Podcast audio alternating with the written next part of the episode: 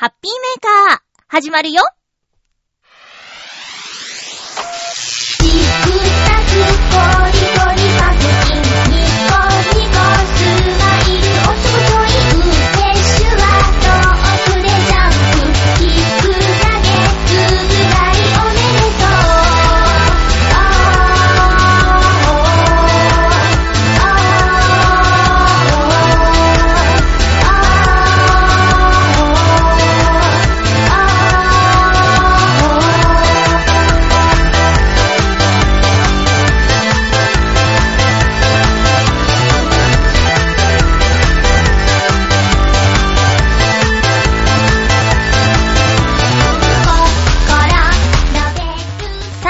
19日、まゆちょのハッピーメーカー。この番組は、ハッピーな時間を一緒に過ごしましょうというコンセプトのもと、ちょあへよ .com のサポートでお届けしております。朝晩はちょっと寒いんですけど、日中は暖かくて、夜勤をしている私はちょっとね、あの、温度調整がなかなか大変なんですけども、今日も最後まで1時間よろしくお願いします。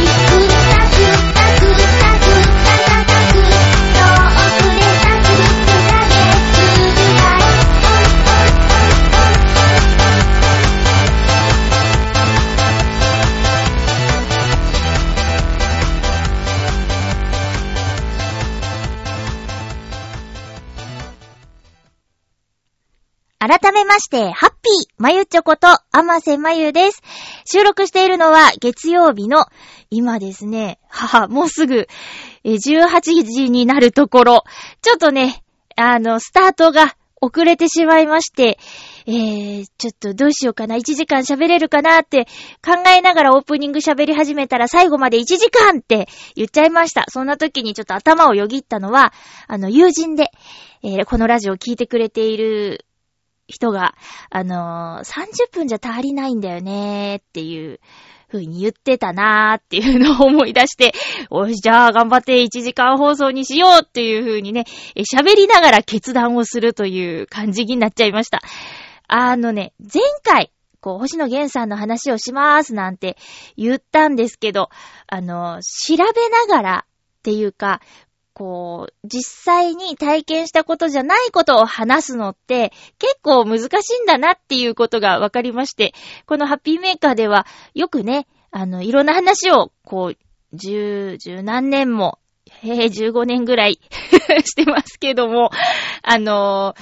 体験したことをこう話す分には、テレレーって話せるんですけどね、こう間違えちゃいけないようなことを話すと急にカッチカチになっちゃうっていう自分に改めて気づいたというか、そんな自分を改めて感じたというか、そんな放送になっちゃいました。せっかく大好きな人のことを話したかったんですけどね。まあまあそんなこんなで、あの、ちょっとでも興味を持っていただけたら嬉しいなと思っています。えー、っと、冒頭で、この朝晩は冷え込みますなーっていう話をしたんですけど、ちょうどその日曜日の深夜、ものすごい寒いなって感じたんですよ。で、私の、夜勤のお掃除のお仕事では、えー日によってやる場所が違う。まあ、チームの中で、今日は何を担当、今日は何を担当みたいな感じで、やる場所が固定ではなくていろいろなんですけど、なので、中、ずーっとこう建物の中を掃除したりとか、逆にずーっと外とか、まあ、前半中、後半外とか、まあ、いろんなパターンがあるんですけど、ちょうど、うわ、寒いなって感じた日曜日の深夜、私はずーっと外っていう持ち場だったんですよね。で、特に冷え込むのが、あの、深夜の後半戦。まあ、だいたい4時以降、日の出までの時間がものすごく冷えちゃうんですけど、その時にね、まあ、これは油断すると風邪をひいてしまうなぁと思ったんで、えー、会社の備品で置いてある。まあ、ありがたいですね。春回路を貼りまして。なんとかしのぐ。なんか、装備は冬の間とそんなに変わらないのに、一度こうぬるい夜とかをか、て、ん？経験したりすると、なんか体がね、もうあの、寒くないんじゃないかっていう風に勘違いをしてしまって、耐えられなくなるんだよね、寒さに。ちょっとした寒さに。そしたらまあ、こう、春回路をつけて作業していたら、お日様が出てきたら、まあ、お日様のパワーのすごいこと、ポカポカしてきて、う、あ、暑い。今日は、その夜勤が終わった後1時間の座学講習っていうのがね、まあ、年に数回しかないんですけど、その日だったりして、これはまずいっていうことでね、講習を受ける前に、受ける前に、その春回路を剥がして、えー、その座学に臨んだんですけどね、あれ貼ったままだったら完全に寝てました。今日の講師の方は、多分、うちの今の会社で、えー、年齢が一番上のおいちゃんなんですけど、まあ、パンチパーマなんですね。ガチのパンチパーマに、まあ、あのー、ちょっとね、サングラスとは言わないんですけど、色のついたメガネをかけてらっしゃる方で、なのに、すごく優しくて、なのにっていうのは見た目に反して すごく優しい方で、で、話し方もね、とっても穏やかでおっとりしてるんですよ。そんな人が、夜勤明けの1時間、講師をしてみなさいよ。眠いっていう話ですね。あそれではね、えー、資料が、あお手元に、ある、かと思うんですけれども、みたいな。それ、それ2秒で言えるやつっていうね、そういう講師の方だったんで、もう万全を期して、うん、望みました。大丈夫でした。眠くならなかったよ。うーんとね、そんな感じで、ちょっと今日は、あの、収録する月曜日のスケジュール的に、ちょっとね、いつもと、あの、違う流れになったっていうのもあって、お家に帰ってからもあの、竜ソージャーを見たりとかしてね、新しい戦隊ものですけれども、うーん。まあ、1話ちょっとね、まだ、ルパンレンジャー VS パトレンジャーを引きずっちゃってるんで、まあ前回もね、旧レンジャーの後のルパパトもそうだったんですけど、こう、戦隊ものはね、一年に一度、こう、新しいものに変わって、それが一年間続いてて、大河ドラマみたいなものです。うん。なので、こう、どんなシリーズも、あの、思い入れが、一年分の思い入れがあるので、新シリーズになった時は、うーと。恋しいなぁと。前のメンバーが恋しいなぁっていう風に思っちゃったりするんですけど、竜ソージャーはね、なんか、キューレンジャーとルパーパトを見て、その後の竜ソージャーなんですけど、なんかその前の二つとは違って、こう歴史を感じさせる始まり方だったんですよ。あの、恐竜がね、モチーフなんでね。恐竜？うん、まあ恐竜だよね、あれ。竜、竜？そう、だからちょっと、ああ、そうか、って言って。で、いきなり1話から、なかなかの展開で、これお子さん大丈夫かなっていうね、3人も、3人もお亡くなりになってしまうっていうね。大丈夫かな？まあね、また1年見て、えー、続けていけば、あのー、愛着も湧いてくるのかな？気になるキャラクターは、今回の竜奏者で気になるキャラクターは、なんか YouTuber っぽい女の子が出てたんですけどね。あの子が、あの、記憶を消してこいって言われたのに、レッドがちょっと消し忘れるっていう 粗相をしてたんで、そのね、オープニングの映像にも、あの、姿が出てくるし、なんか関わってくるのかなっていう楽しみはあります。えー、竜奏者。私ね、まだ、こう、録画したままで見てないんですけど、特撮ガガガっていうね、えー、コミックが原作で、NHK でドラマ化された、えー、特撮ガガガっていうのをね、ちょっと、まだ見てないんだけど、コミックの試し読みみたいなので、ちょっと読んだところ、すごく面白そうだったんで、ドラマ録画したんですけど、まあそんな感じですよね。なんか、特撮は、弟もいたので、あの、子供の頃は、定番で見てたんですよ。で、仮面ライダーは私たち世代では、ブラック、ブラック RX がど真ん中。で、それより前はよく知らないし、ブラック RX の後、平成までないんだよね。こう、仮面ライダーが。だから、その、ね、元旦那さんが仮面ライダー好きっていうのもあったんで、結婚してた時とか、あ、お付き合いして結婚してた時とか見てたから、えーとね、平成ライダーもでも、響き、うん、響きから、えーと、キバを見なくなった感じかな。キバはなんか毎週入浴シーンがあって意味わかんないって言って見なくなっちゃったんですけど、その後また復活したのがエグゼイドかな。なんかアメトークで仮面ライダー特集やってた時に、次のライダーはこれみたいなんで、あの、レベル1のエグゼイドが出てきて、なんじゃこりゃって、何これって言って、見てみようと思って見たらなかなか面白くって、あの、博多、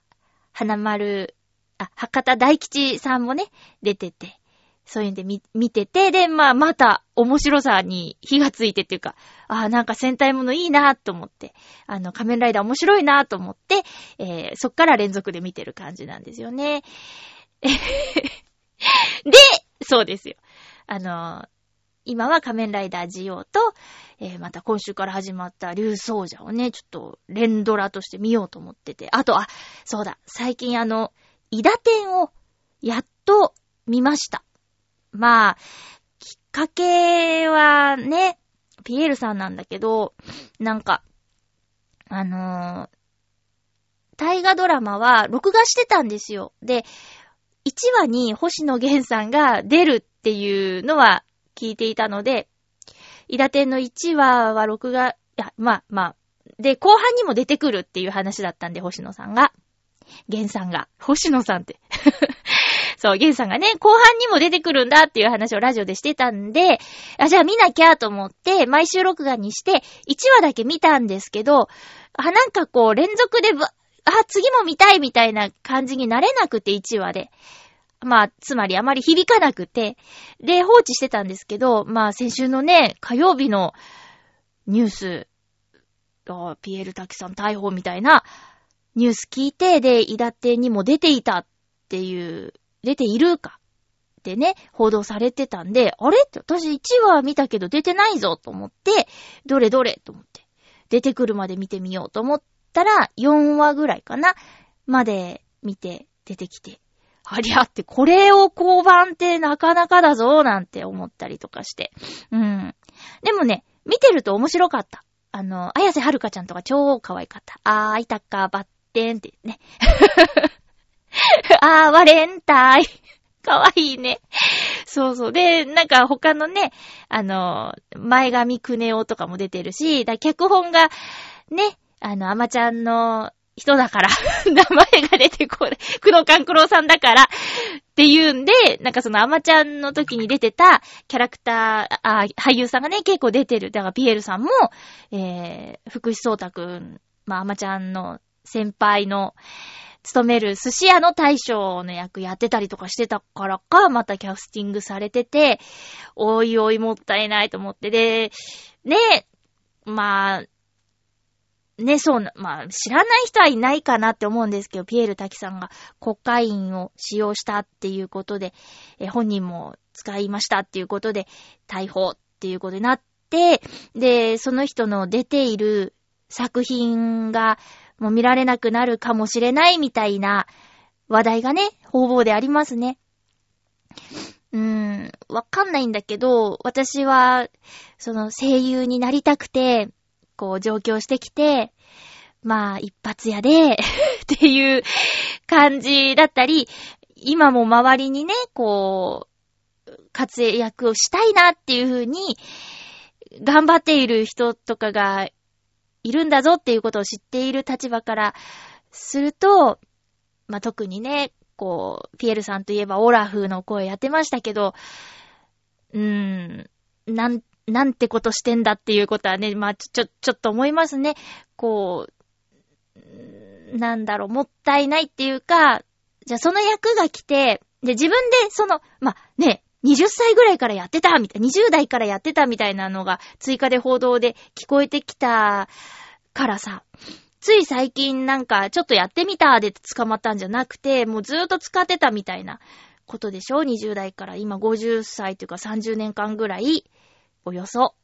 使ってたって言ったらさ、さ、なんかバレないっていう風に思ってんのかね？わかんないんだけど、うーん、でもそういう大きなお仕事、ディズニーのお仕事なんて、こう映画があったら、パレードとか、こう、他のイベントでも声やるだろうとか、ずーっと残るものに出演するんだっていう時に、そりゃ、なんか、断る理由ってね、普通はないんですけど、あ、そうだ、自分ちょっとやばいことやってんだよなーって。これ、もしバレたらすごい迷惑かかるなーとかっていう感じに、断るっていう選択はなかったのかなっていう風にね、ちょっと思っちゃうんだよね。だって、まあ、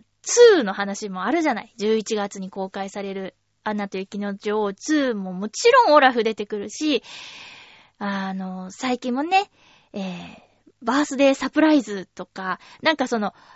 アナと雪の女王の短編でもオラフは大活躍するんですよ。で、愛されキャラなわけです。それがね、こう、誰になるか知らないですけど、似たような声の人探すだろうけど、でもやっぱり子供だってわかるから、あれオラフの声が違うみたいなことわかっちゃうから、なんかそこはね、うーん、何してんの？っていう風に思っちゃうけどね。はぁ、うん。で、あの、私よくラジオ聞くんで、で、特に TBS ラジオ聞くので、こう、玉結びっていうね、番組赤江玉緒さんがメインで、そのパートナーで木曜日にピエール滝さん出てたりしてたので、で、たまちゃんがさ、すごい辛そうだったんですよ。その逮捕の翌日の放送とかなんかそういう、ね、仲間を悲しませるとか、別に、その、お薬とかっていう話以外にもね、他にも、なんかいろんな犯罪とかあるけど、そういうことをやろうって思っちゃった時に、いや、ちょっと待ってって、これやったら、僕の、私の大事な人が悲しむんじゃないか、みたいなことは、よぎってほしいよね。だから私の知り合いとか友人とか大事な人が、もしなんかしたら、私はもう、許しません。それに、まあまあ、ど、どういう時にね、そういう、まあ例えば薬の話をすると、ね、ちょっと弱い人が手を出してしまうみたいな話もあったりしますけど、うーん、相談してもらえなかったって言って悲しかったりもするんだろうな。そ、そういうのに言ってしまった。私が話を聞いてなんとか、ね、あの、穏やかにしてあげられなかったとか、だからとにかくどの道周りの人を、うん、傷つけてしまうんだろうな。だから私も、まあ、だから内容はね、その薬とかじゃなくても、例えば、まあ私お掃除の仕事してるからなんですけど、すごい細かいこと言えば、あの、ポイ捨て。ゴミ箱いっぱいあるのになんでここにゴミ捨てちゃうの？とか、あと、まあ、地面に落ちてるガムはね、もしかしたらはしゃいで、ポロッと口から落ちてしまった可能性あるんですけど、壁につけんなよ、ガムとか。それを、いや、もしね、一緒に遊びに行った人が、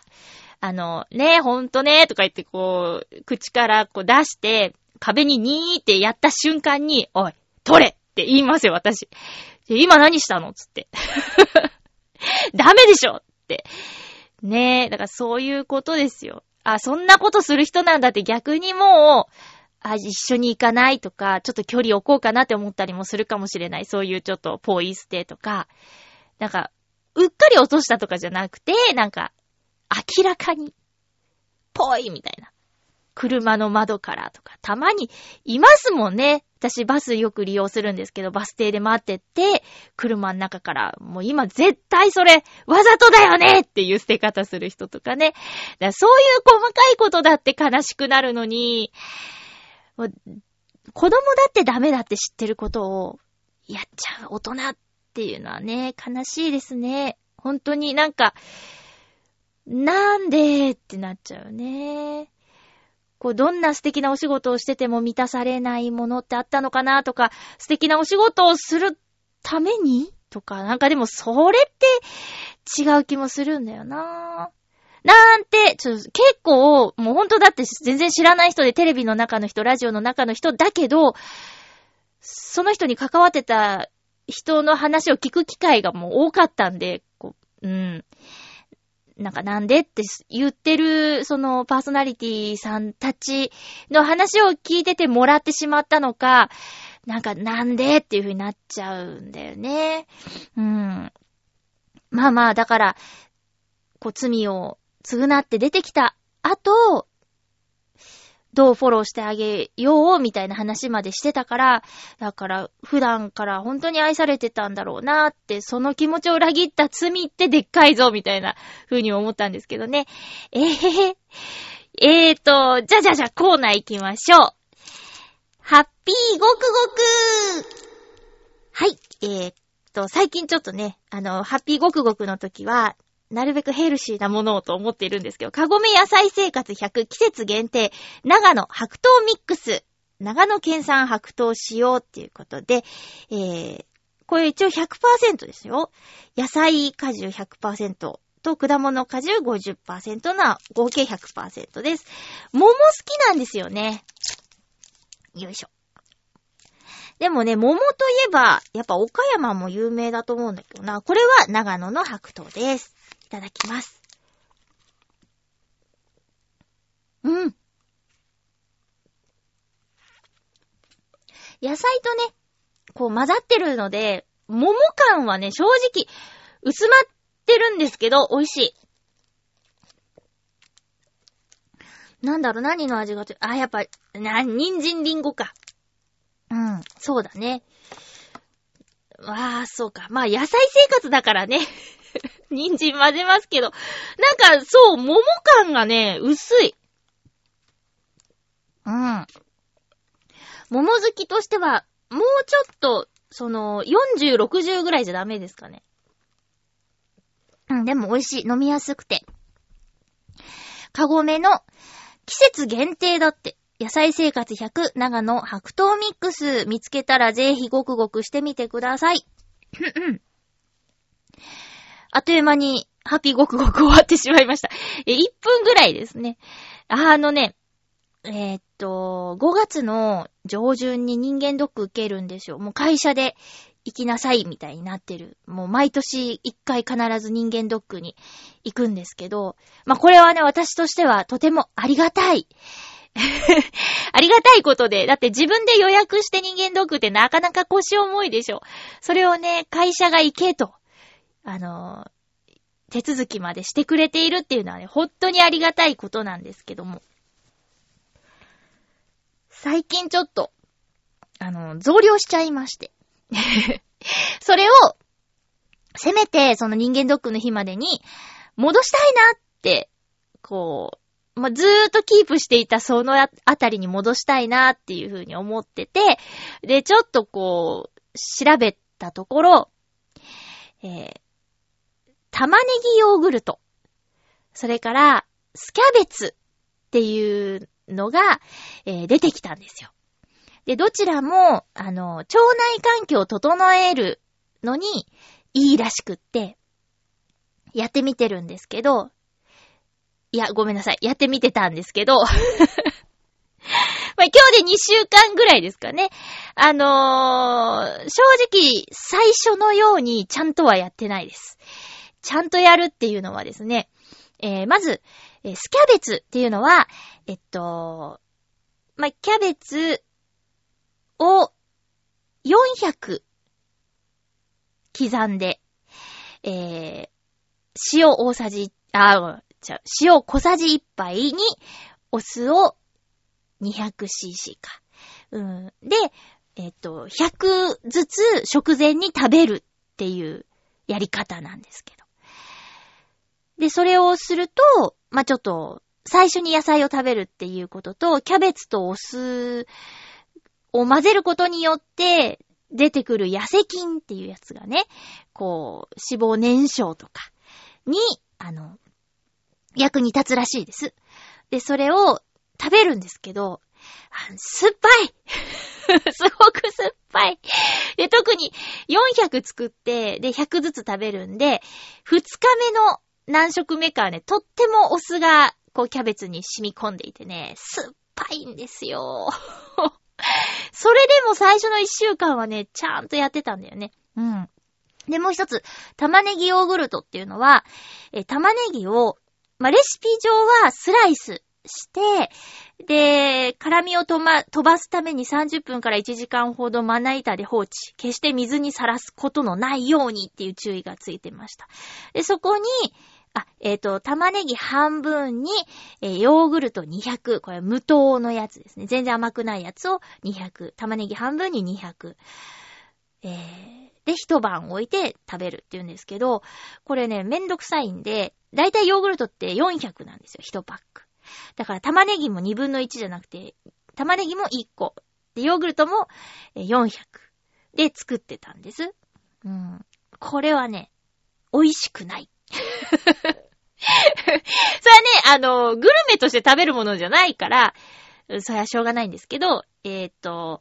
これは食後に食べるらしいです。なるべく。ただまあ、なんか、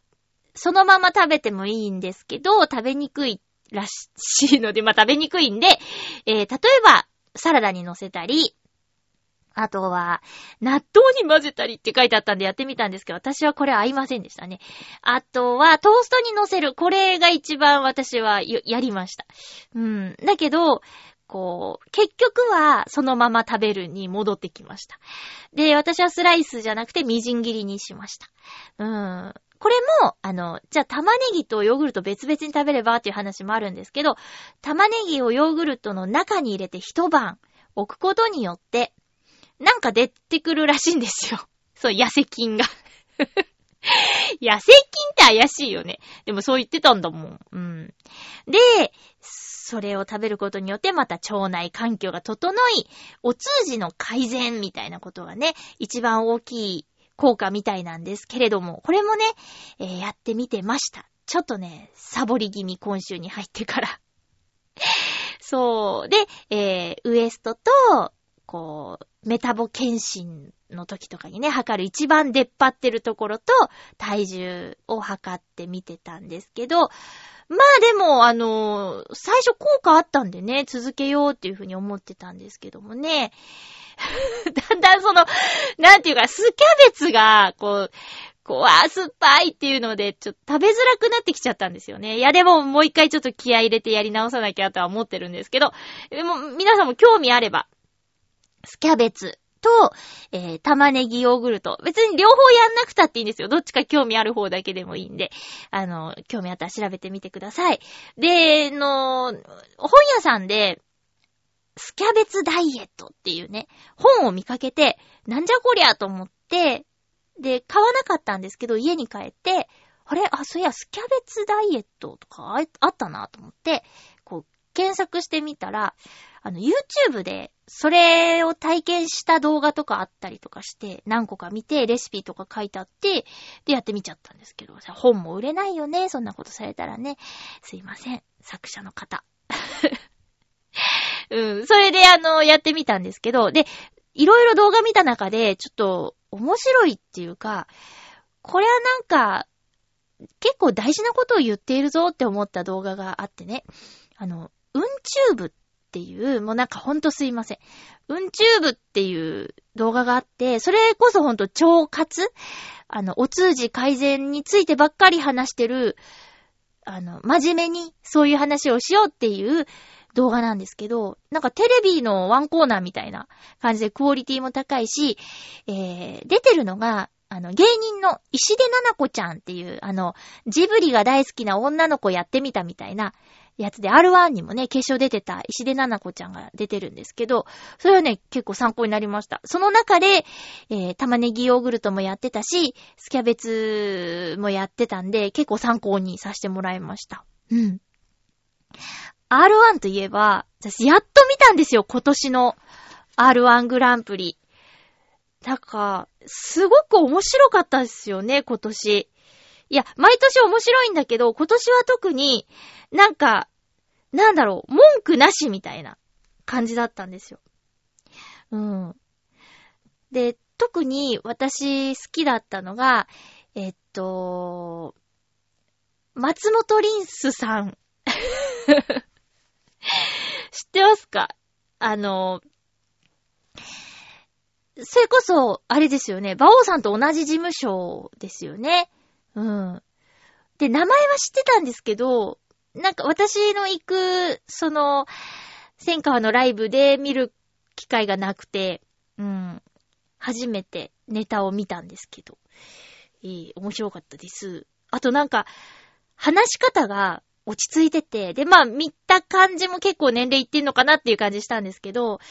こう、うん、なんか、なんか、空気が面白かったですね。で、あと、すごい好きだったのが、えー、っと、セルライトスパ大須賀さん。大須賀さん。これ決勝3人に残ってた。まあまあそうなんですよ。さっきの松本凛さんもそうなんだけど、えー、名前覚えられないな。大須賀さん。セルライトスパ大須賀さんっていう人が、あのー、予選の時には赤ちゃんを抱っこして出てきて、寝ましたって言って始まるんですよ。で、ずーっとその赤ちゃんを起こさないような喋り方で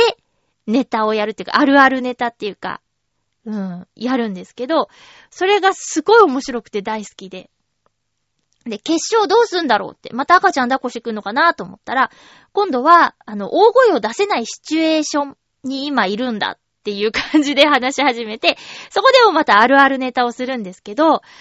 そのあるあるネタも結構ね、私にはツボでした。うん。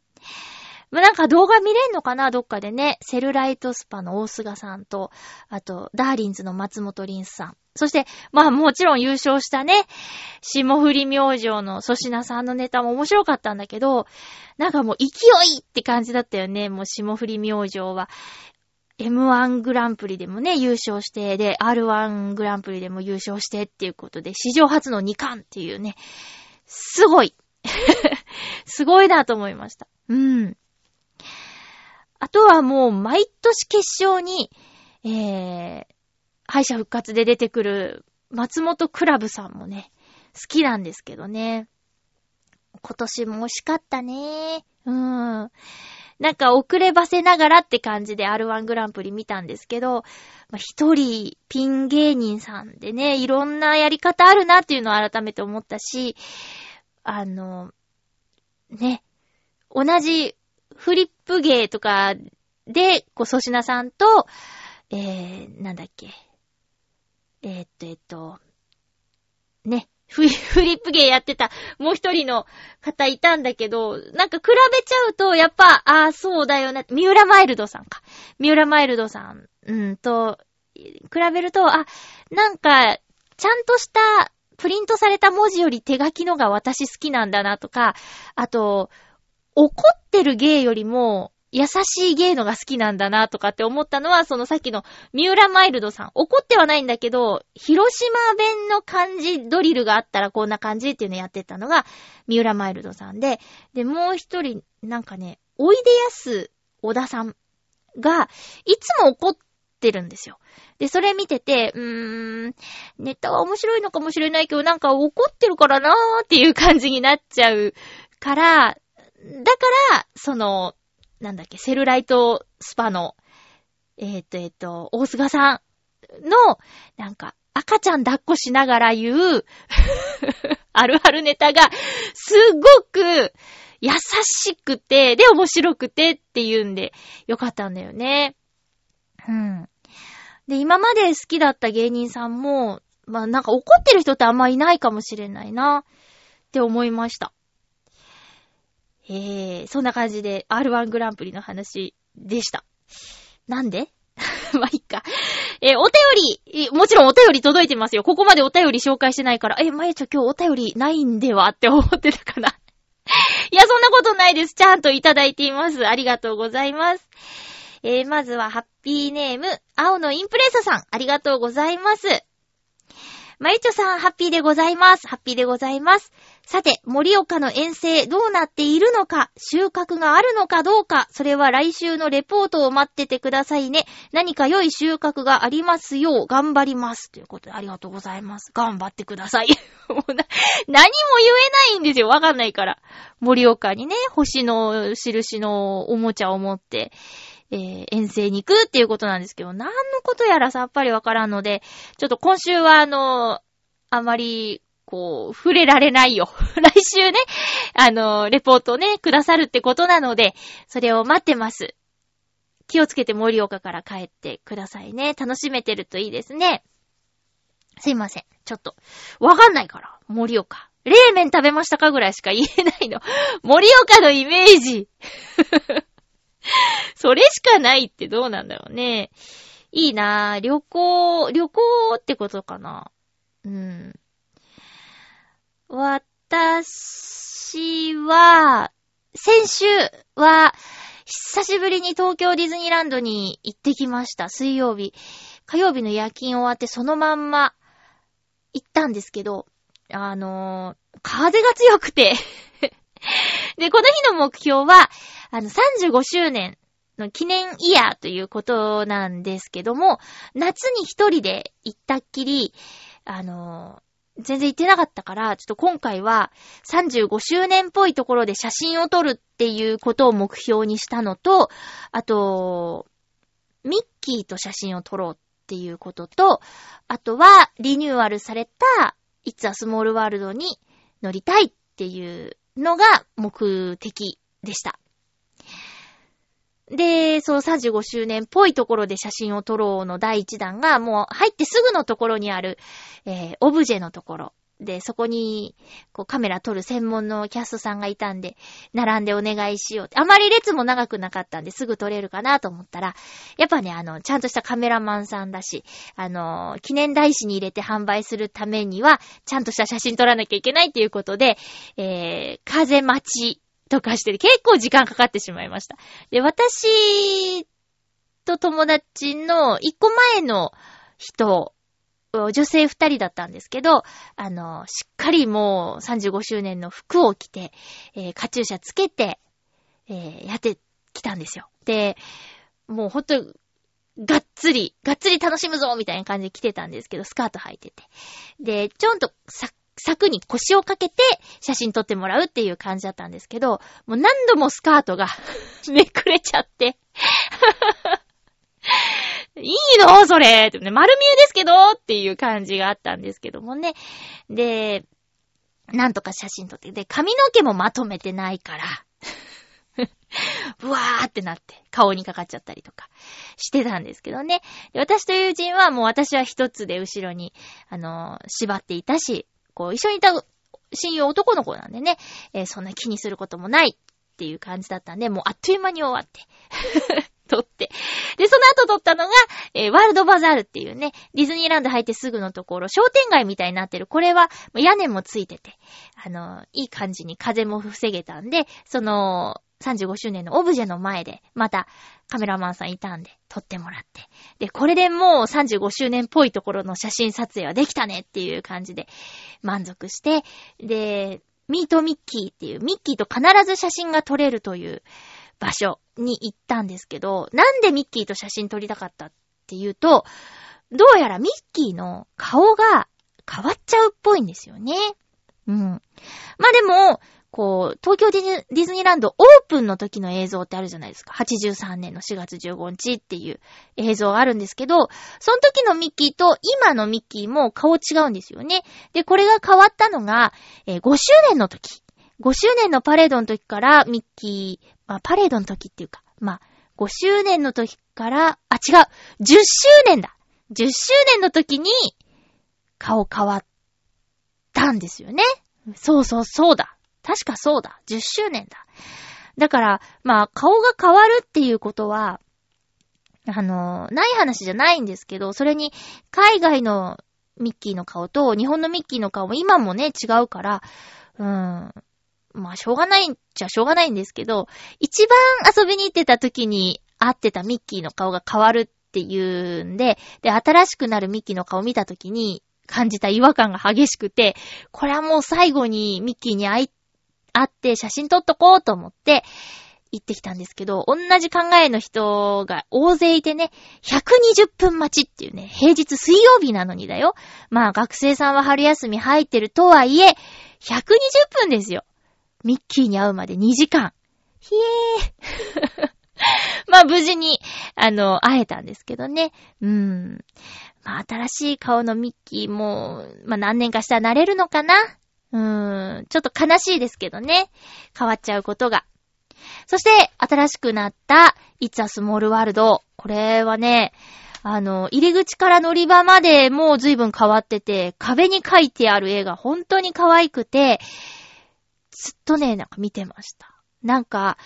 近くで見ると、その、筆の跡っていうか、なんていうか、絵の具をちょっと多めに使ってる部分とか、盛り上がってる部分とかまで見えて、なんかね、こ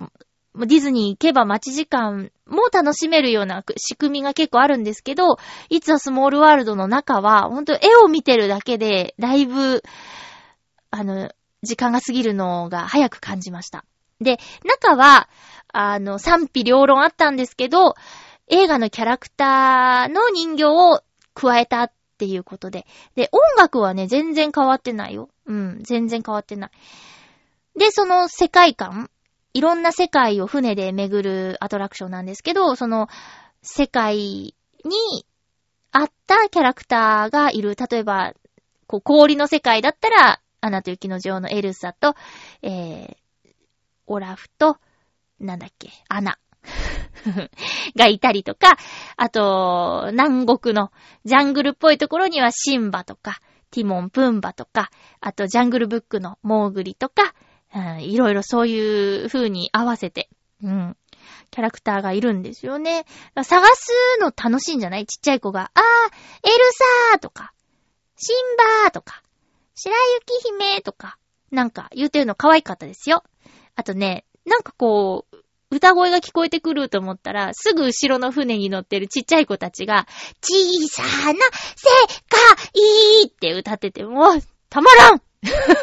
かわいいと思ってね、じーんとしちゃいましたけども。そう。で、久しぶりに行って、たまにはいいなと思った。結構好きだったのに、最近全然こうタイミング逃して乗れなかった蒸気船マークトウェイン号に乗ってきました。もうディズニーランドの、えー、おっきな船ですね。うん。あれ良かったです、なんか。で、あえて1階に乗ったんですよ。3階建ての船なんですけど。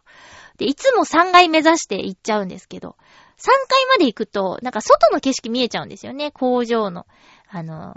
煙突とか。あと、スカイツリーとか見えちゃうんで、ちょっとあの、ディズニーにいるっていう感じが薄れちゃうんですけど、1階にいるともう景色が、もうディズニーランドの中の景色だけなので、なんかまた良かったですよ。船のこうゆったりした流れの中で見るそういう景色はね。うん。楽しかったです。久しぶりに行ったけど。やっぱいいところですね。ただただもうものすごい混んでるなーっていう印象。うん。食事の時間もずらしてうまいこといけたんですけど、ちょっと逃すとまた大行列になっててっていう感じで。まあ、行く方は気をつけてください。昼時に昼ご飯を食べる食べられると思うなっていうことですね。うん、あとは、まあ、あのー、時間指定予約ができるお店とかもあるんで、行く前には、えー、いろいろ調べるか、まゆっちょに相談するっていうことで よろしくお願いします。何かしらのアドバイスはね、できると思うんですよ。伊達に通ってないぞっていう話でね。えハッピーネーム、七星さん、ありがとうございます。まゆっちょ、ハッピー、ハッピー、夢は防災プログラム制作の七星です。おー。せっかく訓練したのだからそういうのに活かしていきたいと思っています。防災プログラムってもう今、すごく需要ありそうだけどね。さて私も映画、劇場版、幼女選挙を見てきました。あ、行きたいって言ってたやつですね。主人公のターニャ、デグレチャフ少佐が悪い顔をして笑いながら作戦を考えると、こちらも悪い顔になりそうでした。見てる顔が映っちゃう。あと、滑稽なのが、ターニャの思惑通りに進まないところでしょうか。戦略的重要地点を気づかれずに取ったと思ったら、敵の政治家の独断で攻撃されたり、弱い敵だけだと思ったら一人だけ急に強かったり、今回のターニャのどうしてこうなったを聞くたびに薬と笑いが出てきます。あと、やはり戦争だけあって、戦争の危険を訴える話も出て、架空戦記物ながら、今の日本に当てはめたらどうかなと思う点もありました。まゆちょにおすすめできるかはちょっと疑問が残りますが、もし見てみようかなと思うのなら、まずはテレビアニメ版からどうぞ。大砲の音とか銃の音が激しくて、それもまた良いものでした。それでは、ということです。ありがとうございます。やっぱ映画館で映画見るときの醍醐味って音ですよね。家で見てるときはそんな爆音で見られないし、なんか、やっぱなんていうの？あの、重低音とか。あと、スピーカーの数だってまあ全然違うですから、違うですからって 違うから、映画館で見るなら音かな。うん。特にね、大砲や銃の音なんかね、ドーンって、ドーンって響きまで感じそうですけどね。そうなんか。よかったですね。何見、どっちにしようみたいな、選択しようみたいに思ってたんですもんね、最初ね。両方行ったってことですよね。えーでも防災プログラム制作って、すごい大事。えーじゃあ、ちょっとちょっと七星さんが、浦安のね、地図を見てもらって、浦安、まあ、ネットとかでググったらきっと、千葉県浦安市って検索したら出てくると思うんですけど、ねえ、これさ、防災の観点から見てさ、津波警報が出たらどうしたらいいと思います？っていう相談。うん。なんかね、それほんと思うんですよね。もうどうしようもないっていう結論をね、先週言っちゃったんですけど、どうにかしようがあるならそりゃ、どうにかしたいから、なんかあるかな。防災の観点から見たら、築何年ぐらいので、高さ何回ぐらいまでのに登っておけばいいとかあるんですかね？高いとこに避難的な話だったら。うん。あまり古い建物だったらね、建物ごと流されちゃう的なことだってあるでしょ？そういうのちょっと聞いときたいな。浦安、千葉県浦安市の防災アドバイス。うん。気になるな映画ね、行けてよかったですね。ありがとうございました。私もね、先週映画、スパイダーバース見てきました。これスパイダーバースは本当におすすめなので、ぜひ見てみてください。スパイダーマン知らなくても面白く見られると思います。なんだろう、あんな話だとは思わなかったな。っていう感想と、なんかね、日本っぽいアニメの女の子出てくるんですよ。あ、ちなみにスパイダーバースはアニメです。最新のアニメですね。うん。ほんと面白かったし、なんでスパイダーマンやったのに、アメイジングスパイダーマンとかやるんってね。今のアベンジャーズに出てるスパイダーマンも、ホームカミングとか言ってね。あれと、私の知ってるだけでスパイダーマン3人いるんだけど、っていうのも、あ、だからかって納得できるようなのがスパイダーバースでした。そういうことなら納得してあげる、みたいな感じでね。うん。今見たいのは、えー、っと、なんだっけ。えー、っと、えー、っと、アベンジャーズのね、あミス、なんだっけ。え、っと、ま、なんだっけ。え、っと、え、っと、ね、女の人が主人公のやつ。なんで名前出てこないんだろう恥ずかしいな。えー、キャプテンマーベルだ。ああ、よかった。を見たいですね。あと来週はバンブルビーかな。えー続きまして、お便りご紹介します。ハッピーネーム、小原茂久さんから普通お便りいただいております。まゆっちょ、ハッピー、ハッピー、おー、ついにまゆっちょハッピーになった。いつもお世話になっております。こちらこそ。前回楽しく聞かせて、あ、間違えた。いつもお世話になっております。毎回楽しく聞かせていただいています。この前、おすすめいただいたミラコロになかなか行けてない小原です。そのうち必ず行かせていただきたいと思います。ぜひぜひ、ほんと美味しい。あと、まあ、寒いうちに白いラーメンは食べた方がいいかな。あの、キノコポタージュ、なんか名前なんだったっけとにかく白いラーメンですよ。えー、さて、まゆちょさんは、先日、梅を見に行こうとされていたとおっしゃってましたね。そう、言ってないんだけどね。えー、私は最近、ジョギングではなく散歩をすることが増えており、浦安の代表的な川である、境川のほとりの桜の木のつぼみが、だんだんだんだんパンパンに膨れ上がってきているのを目の当たりにしております。もちろん、咲き誇る桜も綺麗ですが、これから咲こうとしているつぼみってなんだかワクワク感が半端じゃないですよね。日曜日の昼間の海沿いなんてたくさんの人が自然に親しんでいて、それを見ているだけで楽しいです。ここでいきなりですが、質問です。はい。まゆちょさんが20年住まわれたという、この浦安の一番好きな景色ってどんなものですか？ざっくりした質問になってしまって申し訳ないです。なんだっていいんです。少し酔っ払ってます。ということでありがとうございます。晩酌とか家で飲むのかな？それとも、店で飲んで帰ってほろ酔い気分でメールくださってるのかなどちらにしてもメールを、そんな状態でもメールを送ってくれてありがとうございます。え、境川のほとりはね、もう桜がブワーって咲くし、えー、それこそ桜通りってあるしね。えー、っと、浦安郵便局のある通りですけども、あそこ桜通りって言うでしょ？で、そう、桜、境川沿いにもあるし、桜、桜で言うと私が、えー、好きな場所というか、好きな景色、浦安のすごい桜って言ったら、境川西水門ですかね。その境川を散歩してるっていうことで小原さんおっしゃってたんですけど、その境川と旧江戸川の、あの、境目にね、水門があってそこに大きな桜の木が2本ドドンってあるんですけど、あそこの桜本当に立派ですよ。おすすめですね。うん。で、私の好きな浦安の景色は、その、旧江戸川沿いに、なんていうか、歩けるんですよ。そんななんか広くはないんですけど、遊歩道というか、それこそお散歩コースになってて、えー、その境川西水門から市川沿いに行くのもいいですし、えー、っとね、舞浜あたりからの、えー、っと、あれずっとは繋がってん、ずっと繋がってんのかな？うん。まあ、とにかく江戸川、旧江戸川沿いに歩けるゾーンがあって、そこ好きですね。うん。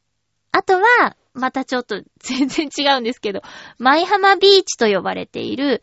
ディズニーシーの立体駐車場の近くにね、浦安に唯一の砂浜があって、そこ好きですね。最近行けてないんですよ。実は、そう、なんかね、震災以降行ってないかな。震災以降2回ぐらいしか行ってないですね。うん。そうそう。な、でもあの、波の音が聞こえる浦安で唯一の場所っていうことで、えー、そこは好きな場所であります。えー、場所よくわかんないって感じかな。えー、っとね。ディズニーシーと運動公園の間の道をずーっと海沿いに行くと、あります。で、あの、私は浦安に住んで20年ぐらいなんですけど、えっ、ー、と、唯一、新町に住んだことがないんですよ。結構浦安の中で引っ越してるんですけど、新町はね、住んだことがないので、えー、好きな景色と言えるほど場所知らないみたいな感じで、元町と、あの、中町しか知らないっていう感じかな。あのあそこ好きですね。えっ、ー、と、山田茂商店だっけ？うーん。駄菓子屋さん。だから、フラワー通り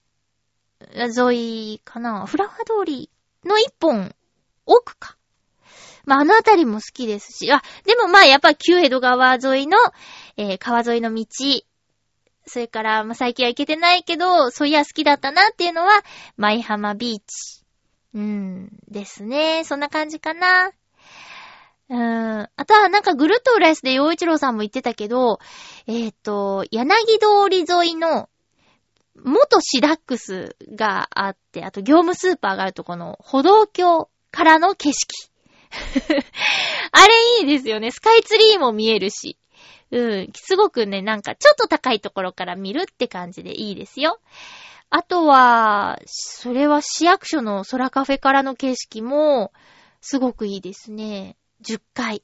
浦安を10階から眺めるっていうのいいですよ。うん、なんかいろいろ言っちゃったけど、まあでも、そんな感じかな。うん。えーお散歩コースにぜひ入れてみてください。その旧江戸川沿いのね、えー歩くところ。ちょうどお散歩にいい季節になってきましたよね。ちょうど暖かくてね。桜も21日が開花予想で、その後1週間ぐらいは楽しめるんじゃないかって話なので、えー今年もたくさん見たいと思うし、なんか会社のお兄さんが、また花見しようよって言ってくれてるので、そのあたりもまた計画しなきゃなーって感じですね。うん。混んじゃうからな。まあでも、浦安の中でやりたいなと思ってますけどね。えー、ということでお送りしてきましたハッピーメーカーですが、次回の予告をしたいと思います。次回は3月の6日の放送を3月24日にする予定です。テーマは特にないんですけど、普通歌とかあるととても嬉しいのでよろしくお願いします。お待ちしています。いやー、あのー会社の女の子がついに花粉症を認めましたよ。あー、マスさん、私は花粉症ですね。っていうね。ずーっと認めなかったんですよ、かたくなに。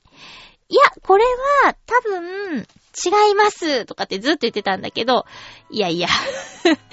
それもう完全に花粉症だよって言って、認めざるを得なくなっちゃってましたね。えー、なんか、こう、ムズムズしたりしますけども、うまいこと付き合っていくしかないのかなって感じですね。私は、こう、レーザーがね、効いてくれているみたいで、たまにぐしゅぐしゅする程度で、薬は飲まずに生活できております。皆さんも、お大事にお相手は、まゆっちょこと、あませまゆでした。また来週、ハッピーな時間を一緒に過ごしましょうハッピー